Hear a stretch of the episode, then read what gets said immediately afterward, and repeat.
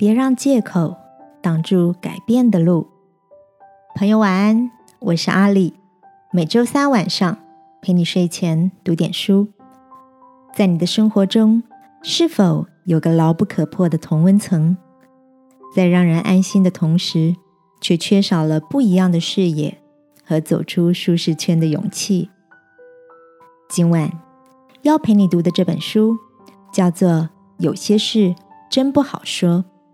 作者刘子俊牧师小时候是个内向、不善言辞的孩子，长大后因为自卑，常不自觉用情绪化的沟通方式伤人伤己。回首来时路，作者很感动地发现，天父竟然将他昨日的软弱翻转成今日的祝福。这本书将沟通的重点整理成九堂课。一开始就由毕士大池旁摊子的故事揭开序幕。当耶稣走到躺在毕士大池畔等候水冻之时，想抢先下池得医治的摊子身旁，问他说：“你要痊愈吗？”摊子回答：“水冻之时，没有人把我放在池子里。我正去的时候，就有别人比我先下去。”书中指出，摊子的回答让我们看到似曾相识的借口。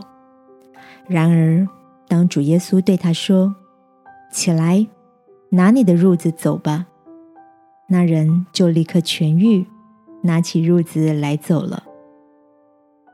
亲爱的，当困境出现时，你是否也习惯待在舒适圈里，自爱自怜，归咎他人？耶稣告诉我们，翻转人生的第一步就是放下借口，勇敢行过被冒犯的十字路，然后接受祝福，也分享祝福。